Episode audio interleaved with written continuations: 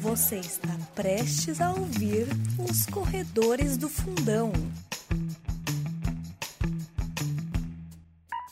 Bom dia, boa tarde, boa noite, boa madrugada para você, corredor e corredora, onde quer que vocês estejam. Este é o podcast Corredores do Fundão, um programa que juntou a turma do Fundão para falar sobre corrida. Eu sou o Vini Nutella e tenho os presentes virtuais. Marcola e Scaravelli, além, é claro, do convidado que já será apresentado. Mas antes, como é que vocês estão os dois aí, hein? Rapaz, tá chovendo hoje aqui, não sei lá em Pereira Barreto, mas aqui em Sampa. Pereira tá Barreto, como sempre, é, a- é a Item brasileira. Marcola tá lá na altitude correndo, né, Marcola? É, não diria Sim, que é os Planaltos Paulistas, tá tudo diria, certo. diria que é a Fukuoka brasileira. Mas enfim, vamos lá. Mas enfim, eu queria dizer que estou saltando de alegria pelo dia de hoje, hein? Por quê? Oh, boa essa, boa, boa. Tô junto, Marcola, tô saltando três vezes, inclusive. Três vezes. Ó, seguinte. Ai. Somos como três, o salto é sempre- triplo, é isso? Exatamente. O Como Marcola tá se sempre, aprimorando, hein? Gostei. O Scara faz aquela introdução quase que retocável. O único problema, as críticas, as últimas que a gente teve, é só de ser um pouquinho mais longa, mas fica à vontade, entendeu, Scara? Você apresenta sempre os convidados e hoje não será diferente. Tá contigo. Apresente o convidado. Bom, olha que, que responsa, hein, Vini e Marcola. E eu gosto dessa responsa particularmente porque é uma responsabilidade que eu tô esperando há 30 anos, mais ou menos. Eita! que é, é, falar das pessoas que eu posso dizer que eu tenho um, um amor de. Porque amador é aquele que ama, né? Então eu pratiquei nesses anos de atletismo um amor. E foi essa da, uma das, das figuras mais importantes que nós vamos falar hoje que marcou e que me trouxe identificação. O cara ouvinte que tá ouvindo aí hoje, é, não sei se lembra daquele episódio, Marcola vai poder falar qual o número, que o Marcola sabe tudo aqui nas estatísticas do nosso podcast, em que nós entrevistamos o Zequinha Barbosa, lembra? E aí eu disse naquela entrevista, lógico que foi emocionante, todo mundo chorou, em que o Zequinha era a imagem que eu me referenciava para ir na padaria comprar pão e fingir que eu tava correndo a final dos 800 de 92, como se eu estivesse vingando aquele quarto lugar que infelizmente aconteceu com ele. E- mas também numa das idas dessa da padaria, ô Vini Marcola, eu saltei os ladrilhos do- da calçada também em São Bernardo do Campo, na minha Ah. infância. É, foi aí que eu fui descoberto, inclusive. Saltando de ladrilho em ladrilho na calçada, eu fingia que eu era um daqueles personagens que meu pai contava em seu tempo de exército e que eu pude ver nos recortes de jornal que ele me apresentava e que ficou na minha memória. Você que tinha, sua- você tinha suas referências porque você era decatleta já, né? Quando...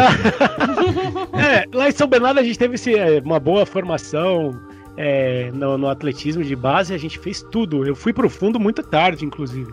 Eu fui pro fundo, vou ter a oportunidade de contar pra vocês um dia, se vocês deixarem.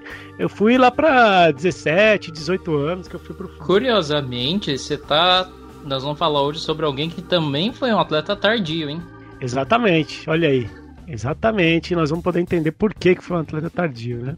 Agora fala Bom, do atleta Scaravelli, não da Vou sua falar. história. Vamos lá. Eu, esse, esse senhor, senhor polido, lorde, é, que muito representa a diplomacia como seu antecessor e talvez nem tão antecessor assim. Eu tô falando de um, de um senhor que nasceu em Lins em 1944 e representou uma trinca do Brasil na prova do salto triplo. Uma trinca que foi ser quase que sequencial, né? É, em que foi também recordista por alguns instantes, recordista mundial, e acabou sendo medalhista é, de prata, honrosamente, nas Olimpíadas disputadas em México em 1968. Bom, nasceu em Lins, é, depois, posteriormente, ele se formou em Educação Física, é, saiu de Lins e foi residir em São Carlos, onde cursou Educação Física, fez doutorado na Unicamp e se tornou também professor universitário. Infelizmente, nós o perdemos, né? Nós é, nos despedimos deles em 23 de novembro de 2012, mas nós temos hoje a presença aqui muito honrosa do seu filho para contar a história desse senhor que eu estou falando, que é o Nelson Prudêncio. Márcio, tudo bem? Olá, olá, boa noite, boa noite Vinícius, boa noite Boa Marcola, noite. boa noite Lucas, obrigado pelo convite aí, é um, é um prazer imenso estar aqui com vocês, né, conversando, poder falar um pouquinho sobre, sobre essa história, né, do atletismo que, que a gente conhece, que a gente é tão, tão apaixonado aí, a gente dá, dá pulos de alegria pelo, pelo atletismo, né, e também poder falar um pouquinho dessa, dessa figura, né, que, que é esportivamente foi como, como pessoa física que é que eu tenho a sorte de ter como, como pai, como orientador, como treinador, como uma pessoa que, que me fez mudar muitos rumos na vida, me fez crescer bastante também. Boa, boa, Márcio. Nossa, Bom, que felicidade. Sim, demais, demais. É, a gente sempre faz, a gente começa a entrevista meio que sabatinando, sabe, os convidados aqui, porque a gente se empolga muito nessas entrevistas, viu, Márcio? é, a gente, como é tudo mais novo, mas a gente tenta correr atrás e estudar sobre, sobre a história do atletismo, né? E mais do que isso, passar essa história à frente, né? Passa, passar essa história adiante. É uma história que a gente é, estuda, aprende, conhece e tenta também passar para outras pessoas aprenderem e entenderem. Então, vai ser sem ordem aqui, ó. Cada um que começar, se quiser, Marcola intervir numa coisa que o, o Scaravelli tenha falado e, e aí vamos levando, tá bom? O, que, quem começa, Scaravelli? Vou ceder pro meu amigo interiorano, Piracicabano, Marcola. Marcola, a primeira é sua, hein, Marcola? Que é um paulista, eu sou paulistano, então a prerrogativa é, é dos paulistas hoje. Eu ia começar. Eu gosto de começar pelo começo. Então. Ah, boa, Marcola, boa, isso é um interessante. É sempre legal. Sempre bom. A não ser, assim como eu tinha comentado né, na entrada do Scaravelli, seu pai foi alguém que começou, digamos que tarde no, no, no, esporte. Ele não foi o. Pelo menos ter visto entrevistas e programas sobre, ele não começou. Ele não foi aquela criança que já corria desde o começo, já tinha descoberto o talento dele, mas ele foi alguém que foi descoberto e praticamente por acaso. Você tem como contar essas histórias assim de como foi o surgimento e como ele apareceu para o mundo fazendo o que ele fazia meio que de surpresa praticamente.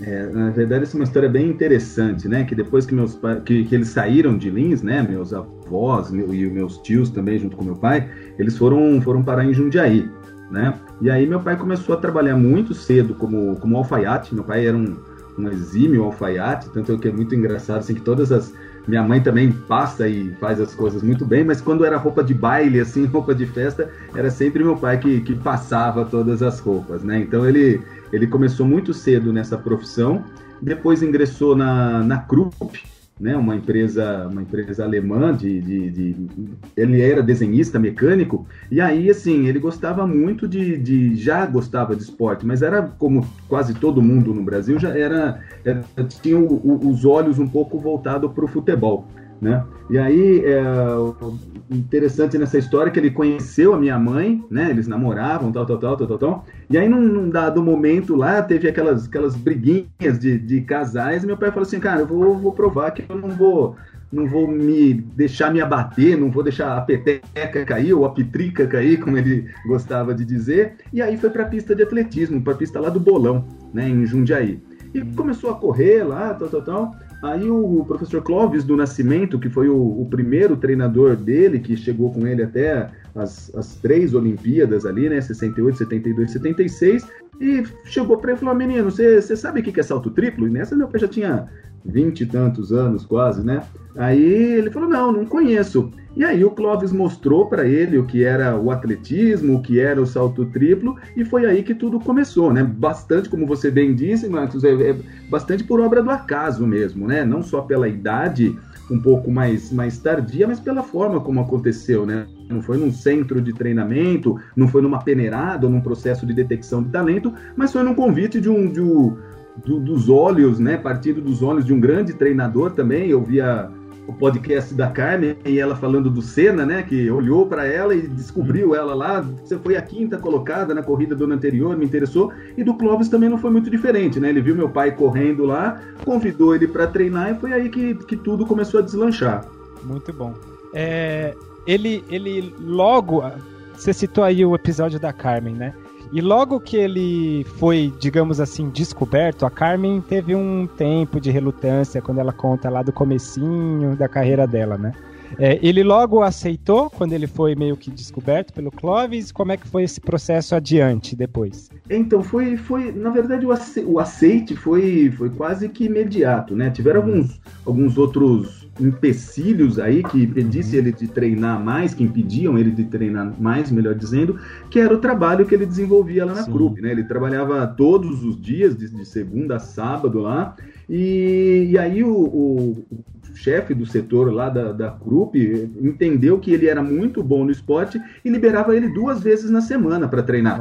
É, em dois períodos, assim, né? Não era nem o dia todo. Então ele trabalhava de manhã, ao invés de retornar é, de, depois do almoço, o, o chefe dele liberava ele duas vezes na semana para ele ir para o bolão treinar. Era, era esse nisso. Então não, não houve um, um, um, desinteresse no começo, ou alguma coisa nesse sentido, ou, ou, algo equivalente, mas tinha um empecilho do trabalho, né? Só que aí a coisa começou a crescer num, numa, numa tal velocidade, os resultados começaram a sair, que obrigaram ele a acabar desistindo da vida de, de projetista, desenhista mecânico, né? Que ele era Sim. também, para assumir a vida do esporte mesmo.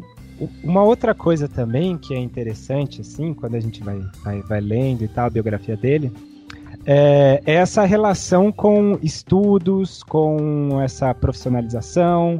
É, normalmente a gente tem mais ah, na atualidade as coisas de assim, atleta não tem muito aquela paridade com estudos, às vezes é meio que reativo um com o outro e tal.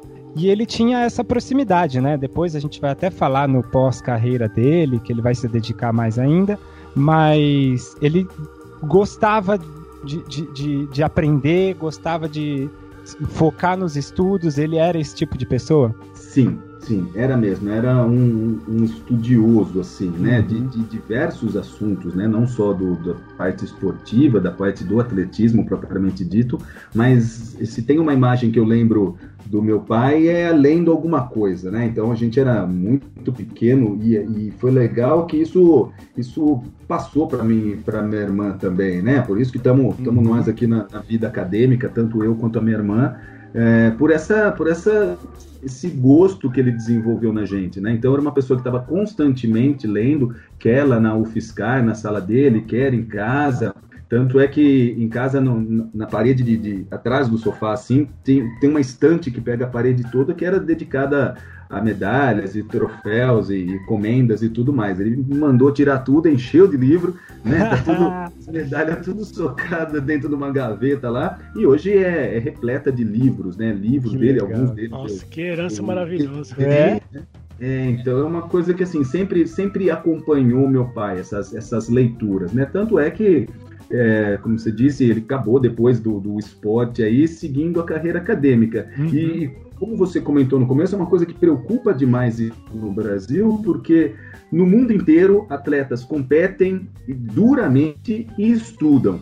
Né? A gente está num dos poucos países, inclusive, por exemplo, Cuba, se você não for formado, não tiver na escola, você não compete.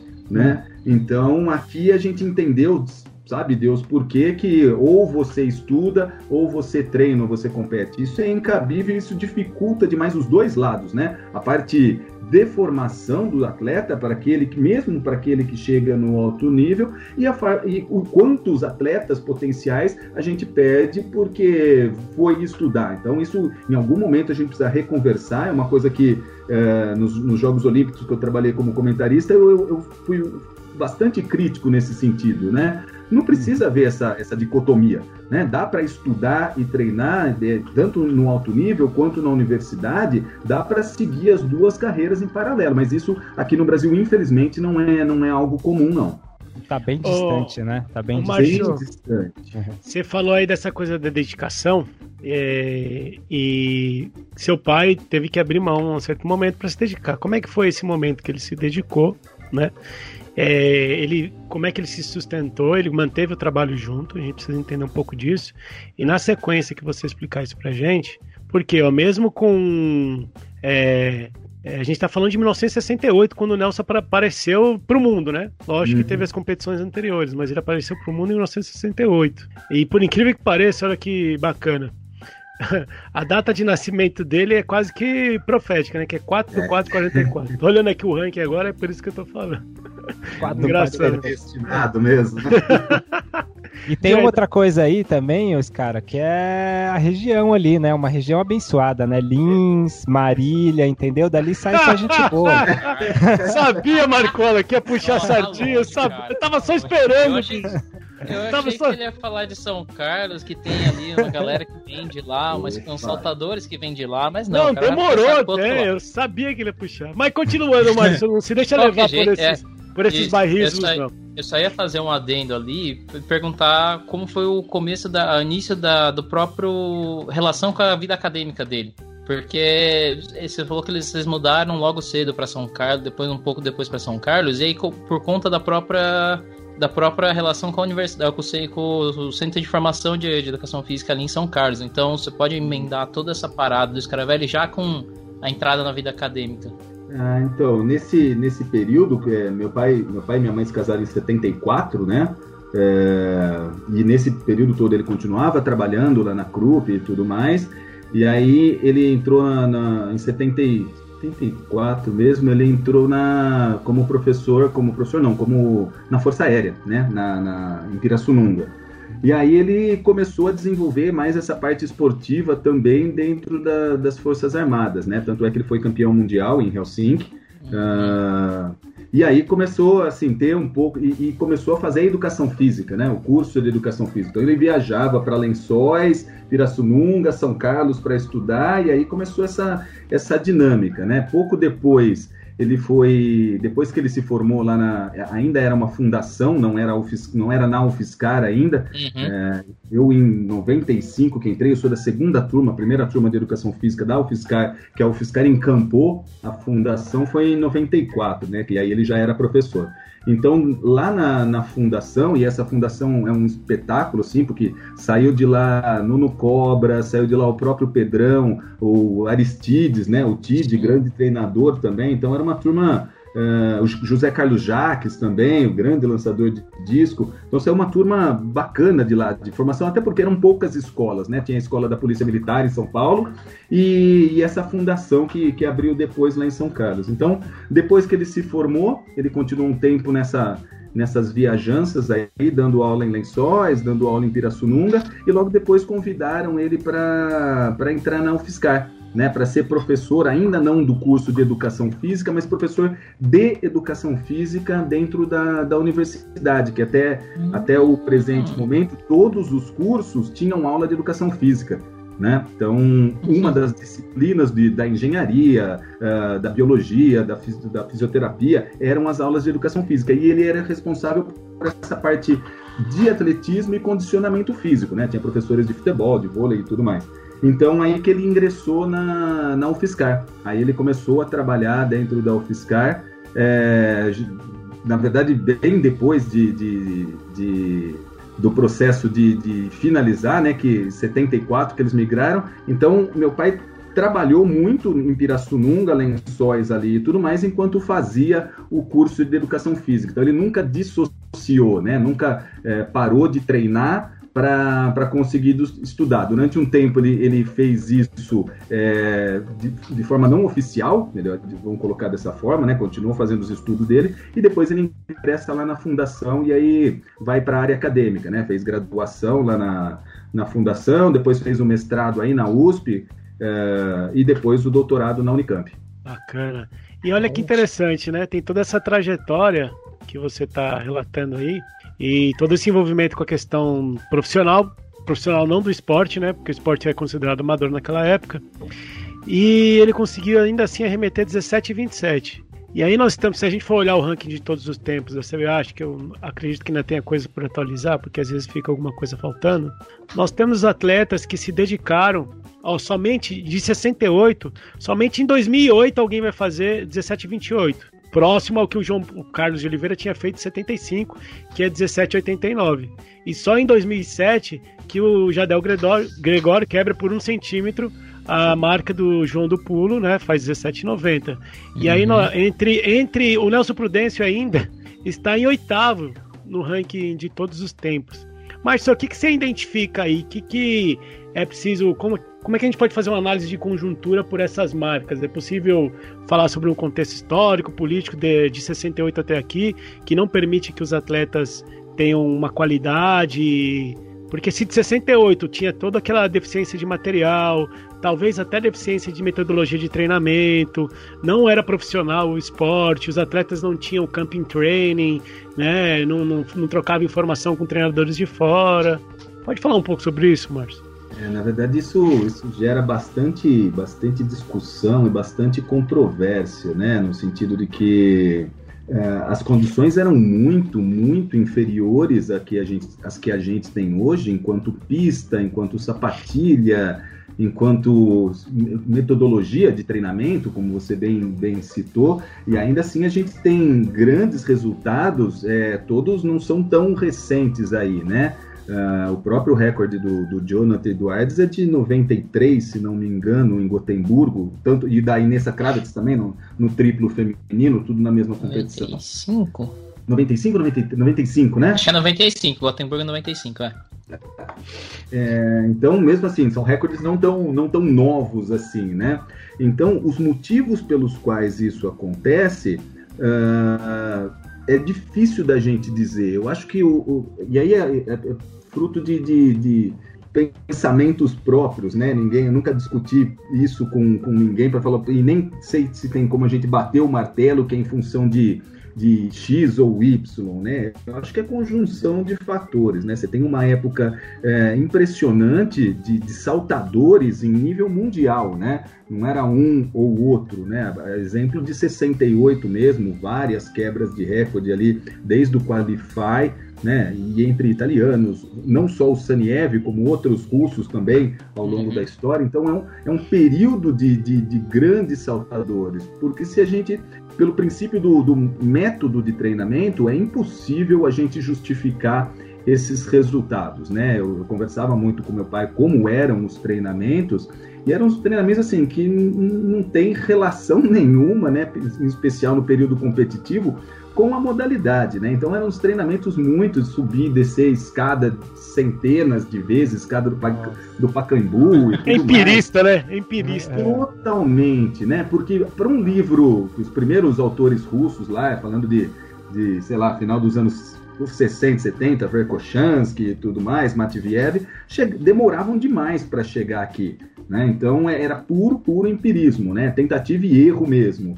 E dá, eu acho que dá mais para atrelar isso à qualidade dos, dos indivíduos mesmo. Né? Eram pessoas geneticamente muito bem dotadas, não só meu pai, mas como o Ademar, o João, né, e vários outros dessa, dessa época aí, né, de outros esportes também, da natação, do judô, né, é, do boxe e tudo mais. Eram, eram abençoados esses, essas pessoas, né, porque modelos de treinamento eram muito complicados, né, no sentido de metodologia do treino, as condições adversas enquanto pista. É, eu tenho as sapatilhas, todas as sapatilhas dele aqui em casa e e é uma folha de papel com prego né, embaixo do pé. Não tem esse sistema de amortecimento, é, calcanhar mais largo, sapatilhas com, com Kevlar embaixo. Não tinha nada disso, né? Era, era como o pessoal costuma dizer, era raiz, né? Era um raiz.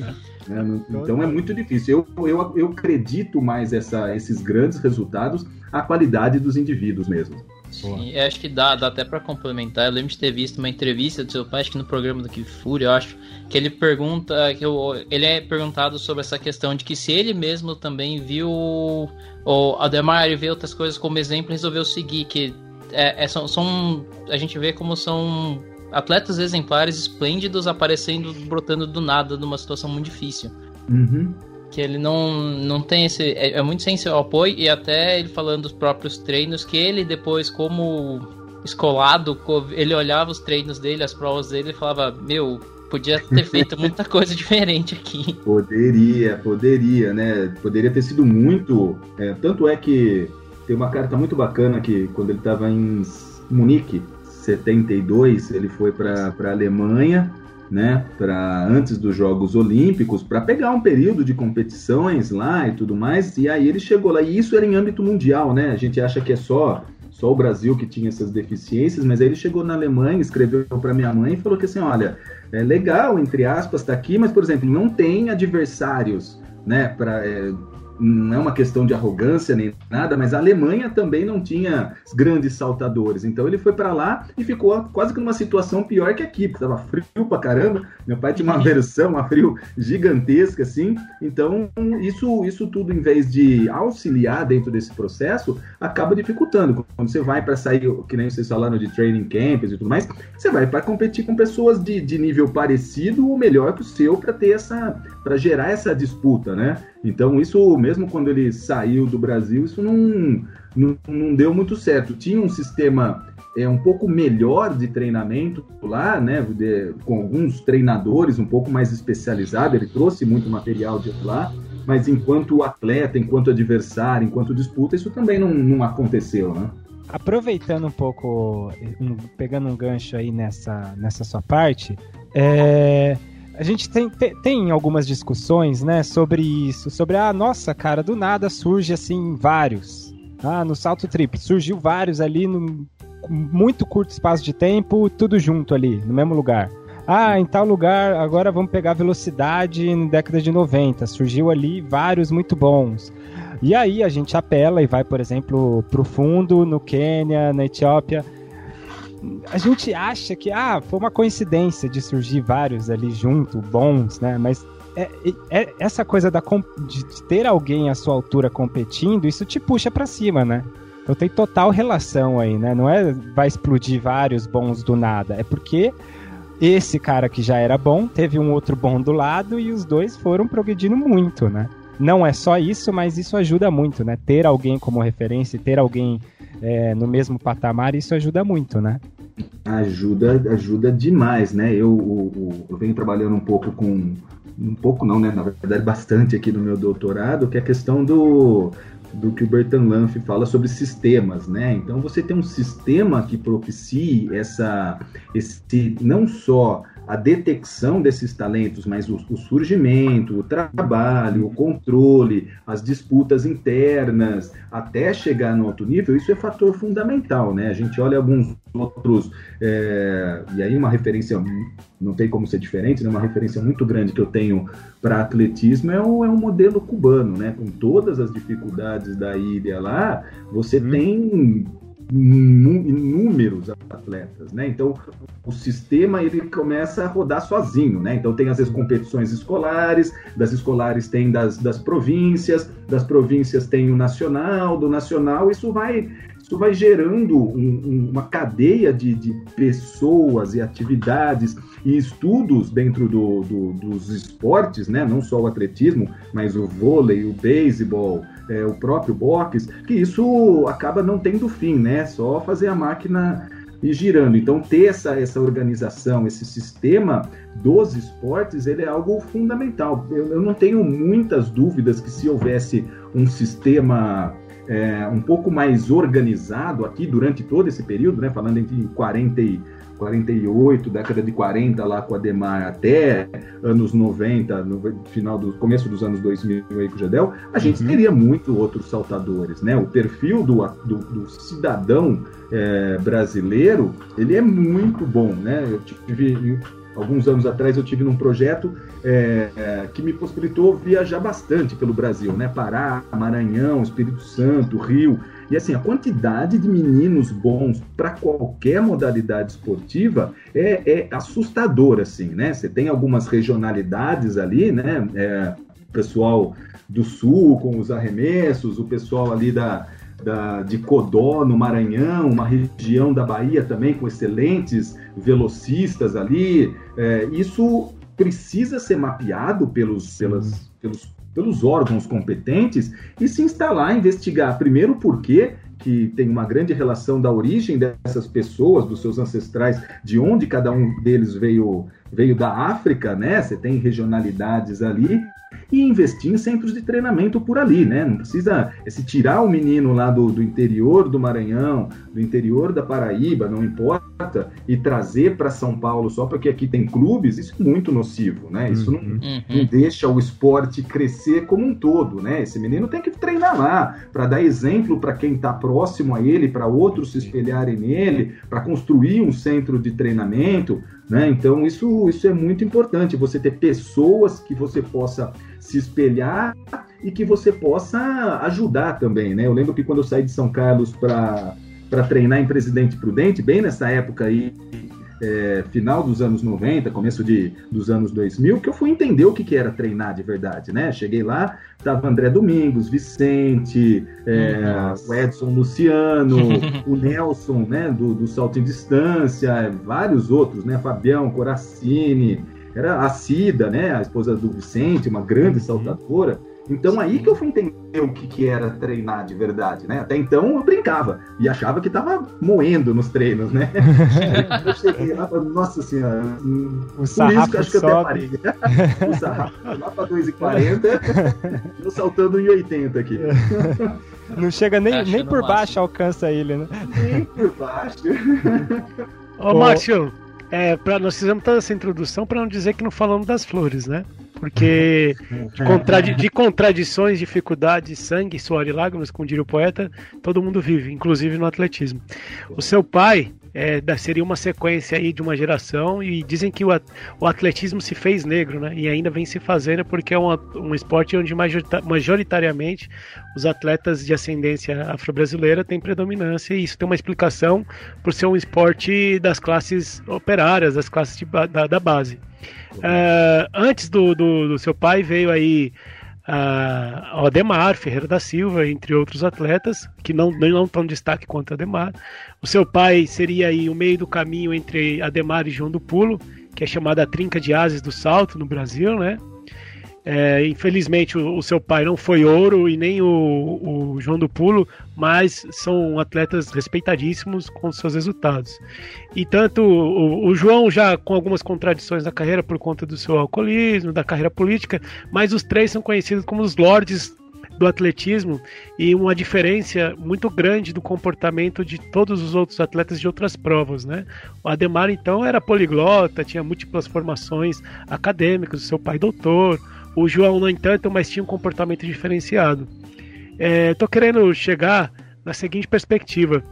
A gente sabe que o, o João do Pulo, se não me engano, nas Olimpíadas de 80, sofreu aquela, aquele roubo, né?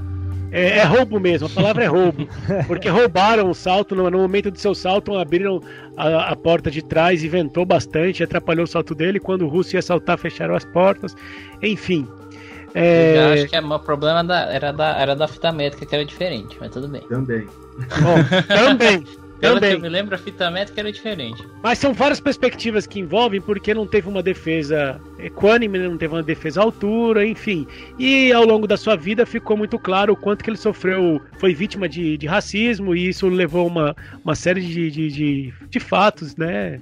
Não negando o seu comportamento contraditório, mas enfim, eu quero saber se seu pai também passou por situações que foram limitantes à sua carreira, mas que ele, lógico, a gente vê no comportamento, eu tive o prazer de conhecê-lo enquanto vice-presidente, nas premiações de corridas, de competições, eu conheci, conversei, e sei que ele era um cara que era muito educado e fugia muito das polêmicas, assim como o Ademar também mas sabíamos que, além de tudo, ele tinha uma posição muito firme em certas questões. E, e, complement, e complementando, cara, desculpa, é, falar também um pouco no, dentro do ambiente acadêmico, né? Que é mais Sim. escasso ainda. Sim. Um negro adentrar no ambiente acadêmico e por aí vai. Né? Exatamente. Exato, exato. Foi só alguém, vários Sim. Exatamente. Fala um pouco pra gente, Márcio, como é que ele enfrentou e como é que ele educou você e sua irmã nesse sentido desse enfrentamento, né?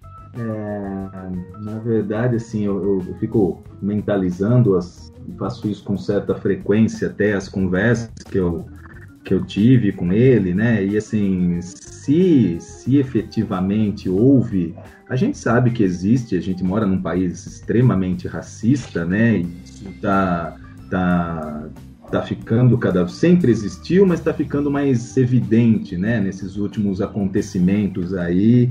E então, nesse sentido, se houve efetivamente algum grande problema, é, talvez até para como forma de, de, de, de, preservar, de proteger minha irmã, eu e minha irmã, nesse sentido, a gente nunca nunca soube de um grande problema de não aceitação dele em algum lugar, ou de, de, de, proibição, de veto, ou alguma coisa nesse sentido. Né? Então, se houve, ele, como, como gentleman que era, nunca nos, nos, nos passou essa informação. A gente imagina que sim, né, tanto dentro quanto fora do Brasil, foi uma pessoa que, que viajou muito né, esses, nesses anos de, de atleta dele e pós-atleta também, como fala a professora Kátia Rubio, é, ele nunca, nunca evidenciou algo assim que tivesse sido é, tão presente a ponto dele salientar com a gente. Mas a gente imagina que tenha tido, né? Ele só quis guardar para ele, para nos,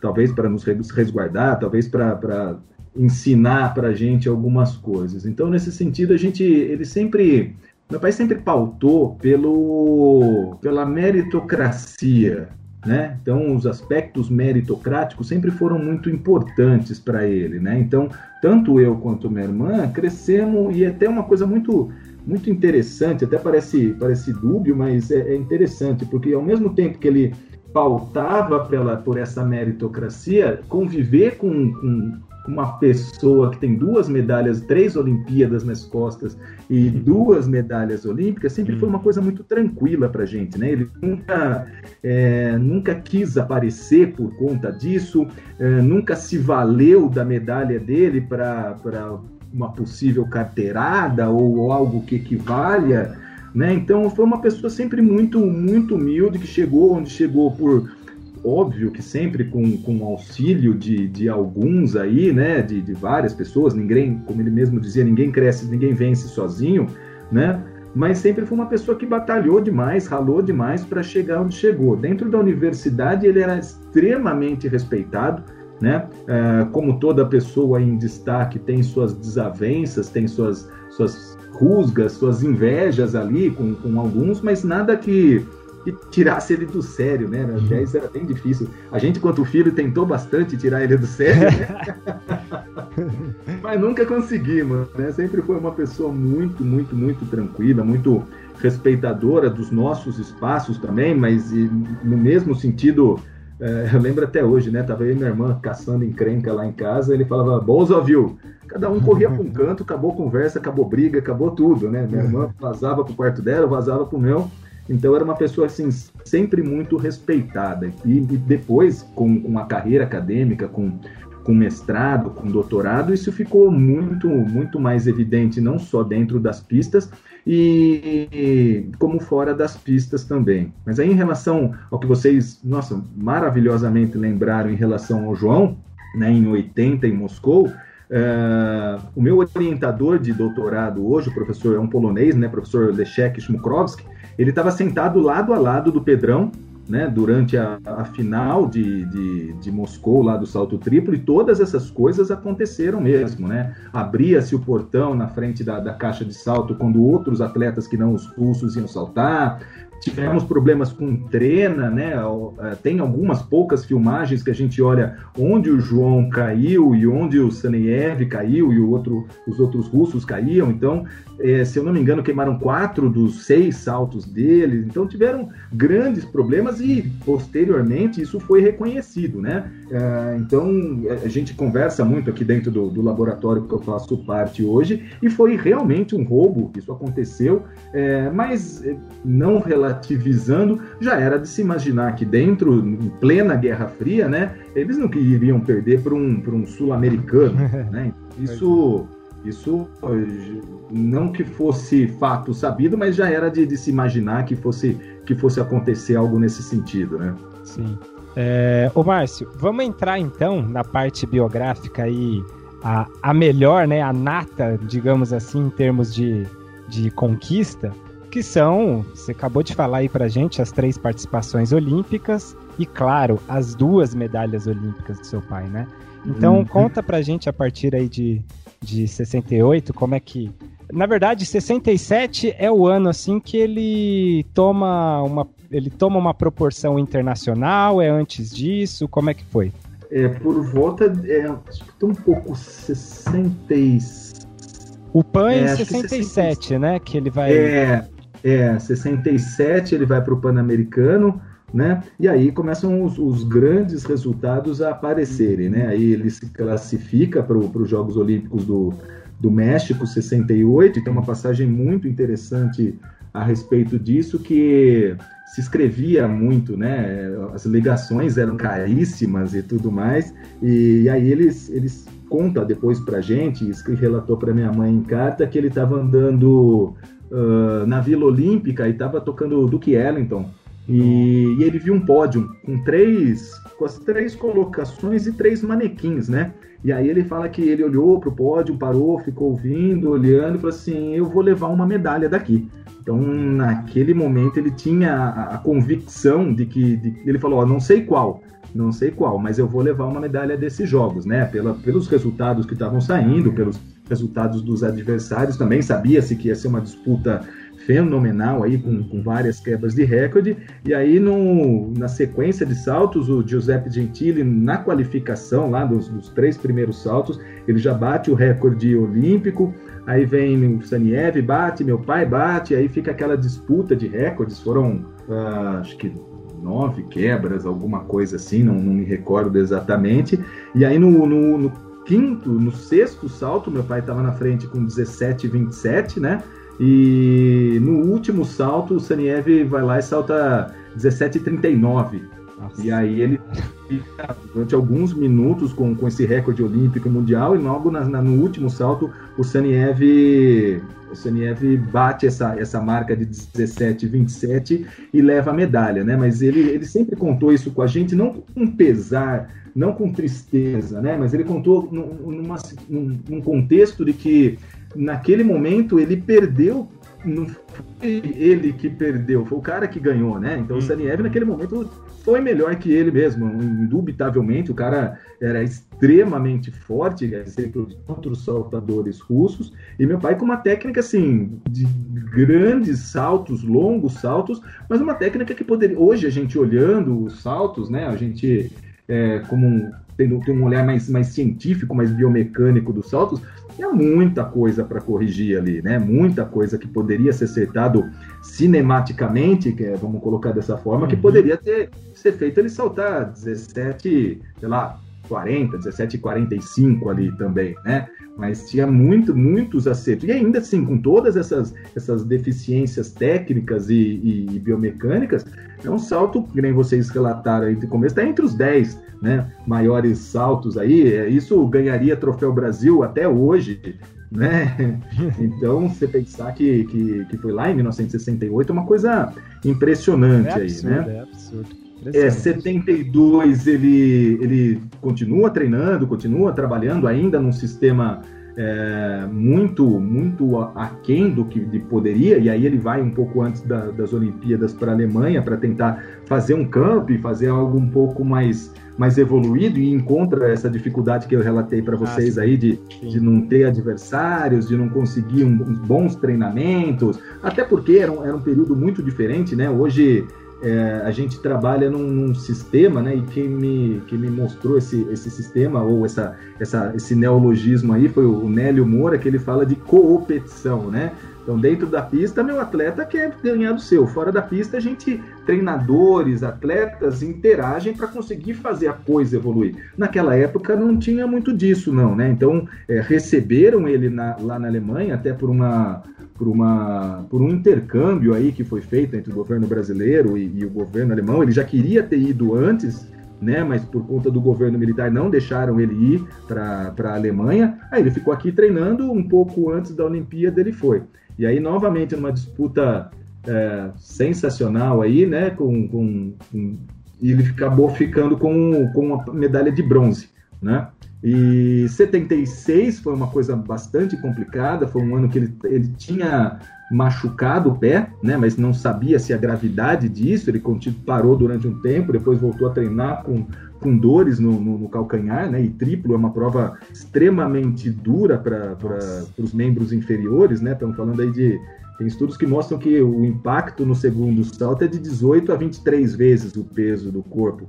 Né? Então é uma coisa absurda. Se você está com algum tipo de lesão, isso, isso inviabiliza. Né? Então ele tinha essa lesão, os médicos na tentativa era, era aquela fase de transição, né? 75 o João tinha acabado de bater o recorde, né? Também na cidade do México, 1789. Então eles queriam ter dois saltadores lá para conseguir é, melhores resultados, né? Mas meu pai com essa fissura no pé, na verdade, tinha uma trinca no, no calcânio e ou não quiseram detectar, falaram, não, tá tudo bem, pode ir que você consegue, ou os, os, as metodologias de, de, avaliação né, também não eram é, tão evoluídas como a gente tem ressonância, tem um monte de equipamentos hoje. Aí ele vai para 76, né, os Jogos de, de Montreal, e não passa nem da, da, da, qualificação, né? Fica com 16 e 1602, alguma coisa assim. E aí o João, é, onde o João também se se destaca por uma infelicidade e acaba ficando com, com o bronze, totalmente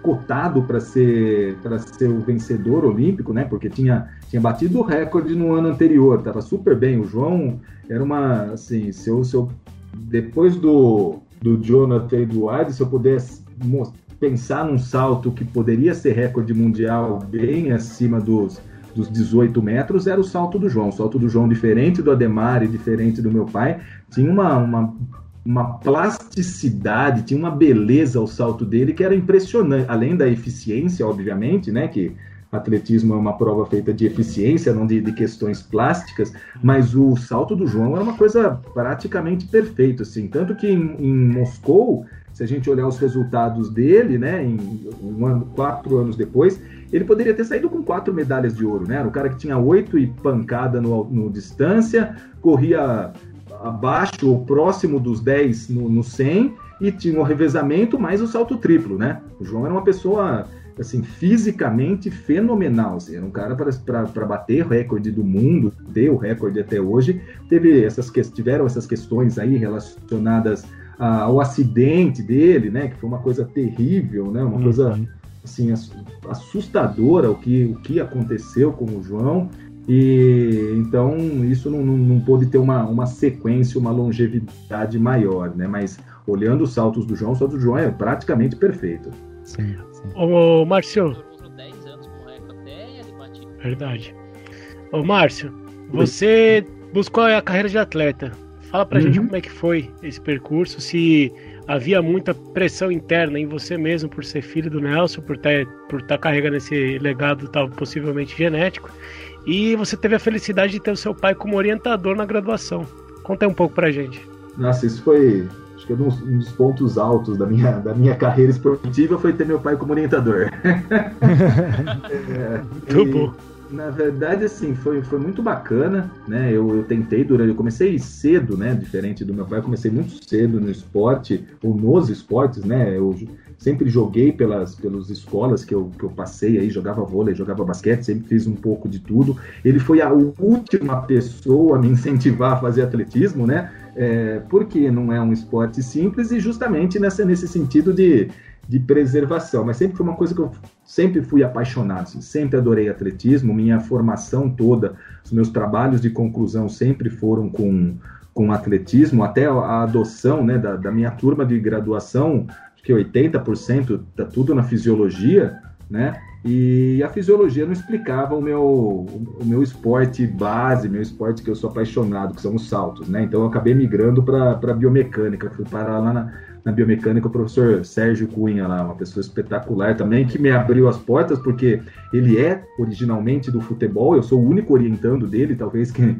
que não seja do futebol, mas um cara que tem um entendimento de biomecânica maravilhoso, assim, espetacular. Então, um forte abraço pro Sérgio aí e obrigado por tudo. E aí acabei fazendo os meus trabalhos é, de graduação com uma proposta de análise já cinemática do triplo. Isso eu concluí né, essa proposta no, no mestrado, que foi uma parceria entre o laboratório da Unicamp, o LIB, né, Laboratório de Instrumentação de Biomecânica, e o Comitê Olímpico Brasileiro, onde a gente acompanhou cinco GPs em 2007 né, fazendo análise de todos os atletas olímpicos aí, né, análise biomecânica. Então foi feita a análise da esse.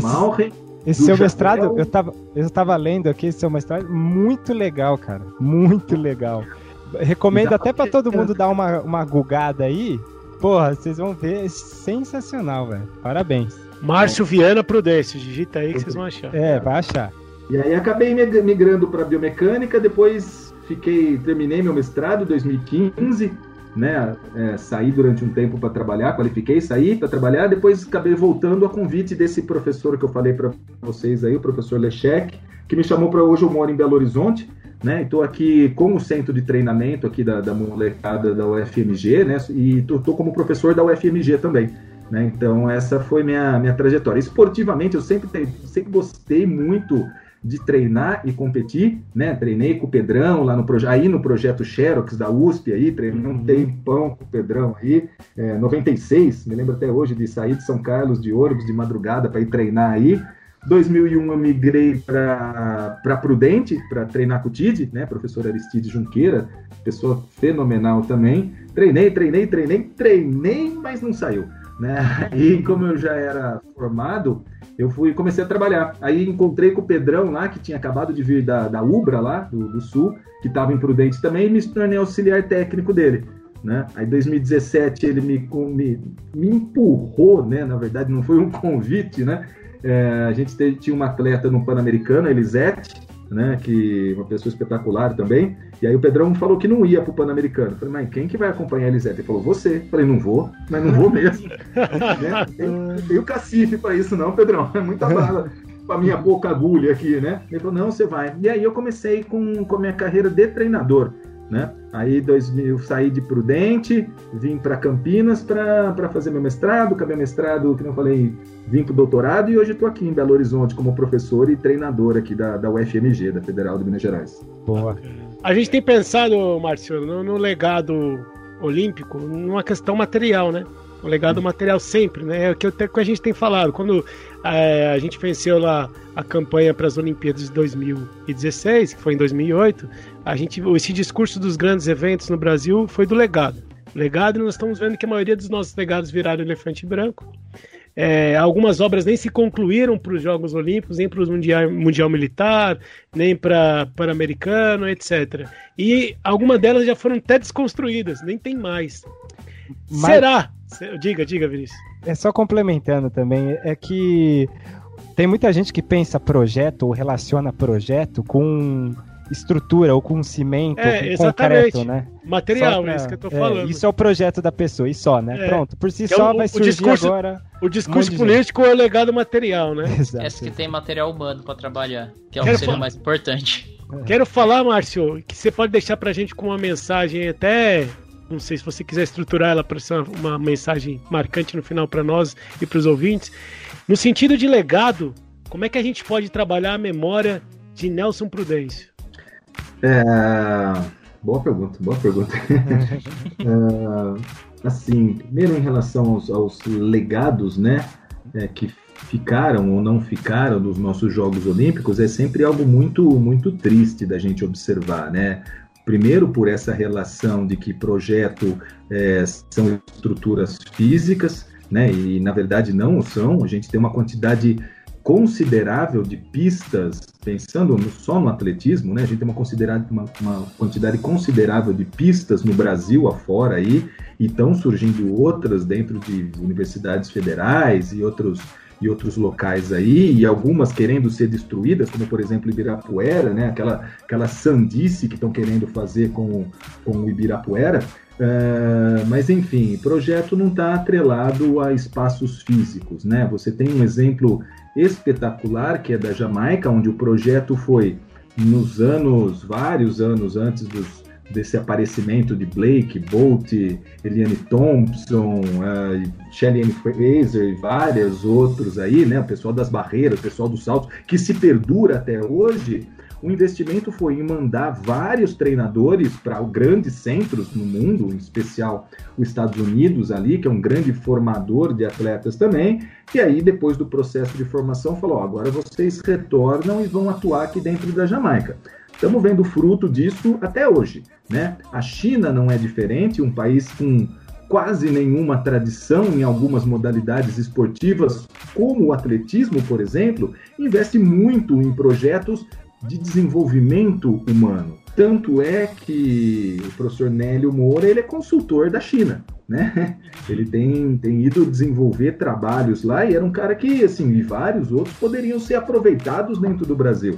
Né? A gente por conta desse, dessa falta de resgate histórico, né, que felizmente é, é suprido com, com trabalhos como os de vocês também, a gente acaba esquecendo alguns treinadores, alguns atletas, né? E a gente acaba perdendo a, a bola da vez, vamos colocar dessa forma. E não é só no atletismo, né? Uh, todos os grandes atletas olímpicos, no meu modo de entender, é importante que eles eh, participem das maratonas da caixa, sejam alvos, sejam visualizados, mas esses caras têm que estar nas pistas de atletismo, tá dando curso, tá conversando, tá orientando criançadas, né? Isso também em outros esportes, né? Por exemplo, quando eu penso no, no, no desperdício que é a, a pós Roland Garros, a figura do Guga, né? É um cara que poderia estar do, do Oiapoque ao Chuí ministrando clínicas aí. Isso é função das confederações, né?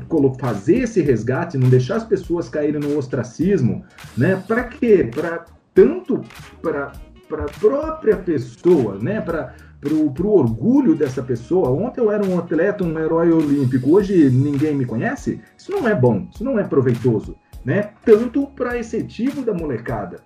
Né, e vários outros, outros esportes, outros atletas também que são relegados a esse ostracismo aí. Então é uma coisa que, sim, meu pai durante muito tempo passou por isso, né? Felizmente ele tinha esse outro lado, que era o lado acadêmico dele, então estava sempre, e depois junto à Confederação Brasileira, então ele estava sempre com palestras, sempre com atividades, sempre com, com convites para o Brasil e felizmente pelo mundo também, mas muitos outros atletas a gente teve um, um, um um déficit de atenção tão grande para essas pessoas que ocorreram enormes problemas. O João é um deles.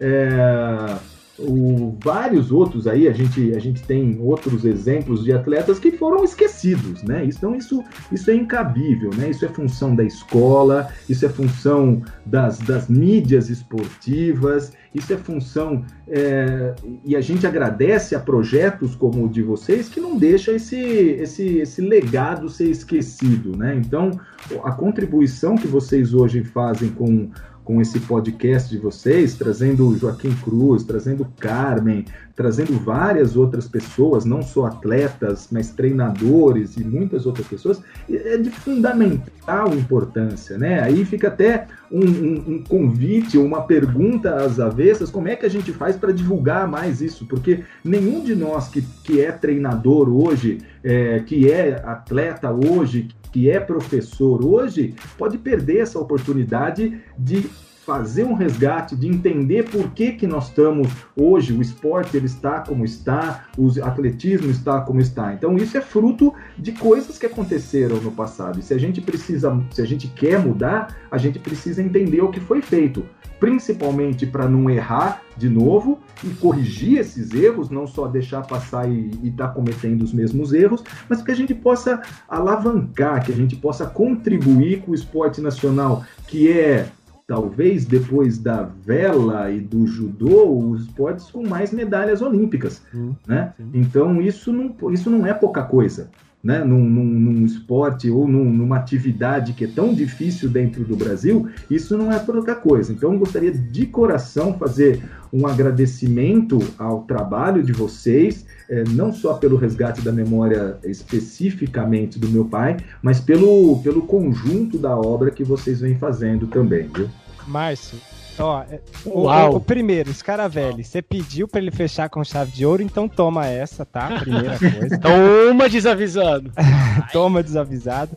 Márcio, a gente que queria agradecer essa dupla aula que você deu pra gente hoje, tanto na biografia do seu pai, contando um pouquinho sobre você e, a, e ainda mais o seu estudo e a sua, sua a claridade como que você revela as coisas sobre atletismo pra gente foi foi impressionante, impressionante. Ô, Vini, acho que vai ter que ter um retorno aí pra gente falar sobre o salto triplo especificamente, né? Cinemática. Pô, é, lógico. Já vamos pegar esse tá... gancho aí, né? Tô à disposição, gente. Tô Já fica... Olha aí. Olha aí. Já fica cravado então, Márcio. Atenção, Bom... saltadores do fundão. saltadores do fundão. Márcio, eu queria é. agradecer é. mais uma vez você. Brigadão, ó, já tá marcado então pra próxima, hein? Tá, tá. Ô, Marcola, obrigado, viu? Eu só ia agradecer, rapaz, porque querendo ou não, praticamente é como se a gente tivesse um espelho do, do, do, próprio Nelson aqui, porque é muito do que o Márcio falando pra gente, é muito do que o próprio Nelson transpareceu a vida inteira dele. Essa dedicação em formar bons profissionais para poder prospectar um, atletas aqui, fomentar melhor o nosso esporte, toda essa ideia de querer é, honrar essa, essa, essa querendo honrar essa, essa coisa que a gente tem, que a gente consegue formar esses atletas assim, mas poder melhorar essa situação e formar muito mais. Então, boa, a gente cara, cara, brigadão, hein? Nossa, eu que agradeço, gente. Tô, chega suei aqui, mano. E tá chovendo, hein? Eu tô mas... de calor. Sensacional. É, Obrigadão a, a agradecer todos. aí, agradecer, agradecer é e dizer que eu me sinto honrado de poder falar assim de uma pessoa que é referência e saber que tem uma história aí muito bonita para ser contada, né? E, e, e duas agradecer pessoas que são referência. Né? Duas né? pessoas, o Márcio e, o, e, o, e, o, Nelson. E acredito que o, o agradecer também o, o, o, CDF por fazer esse trabalho de resgate. E eu tá, tá junto com essa galera. Muito grato. Boa, boa. É isso, meus queridos. Eu agradeço você, querido ouvinte CDF, onde quer que tenha ouvido esta bagaça. Valeu e tchau. Tchau, tchau. Tchau, muito obrigado.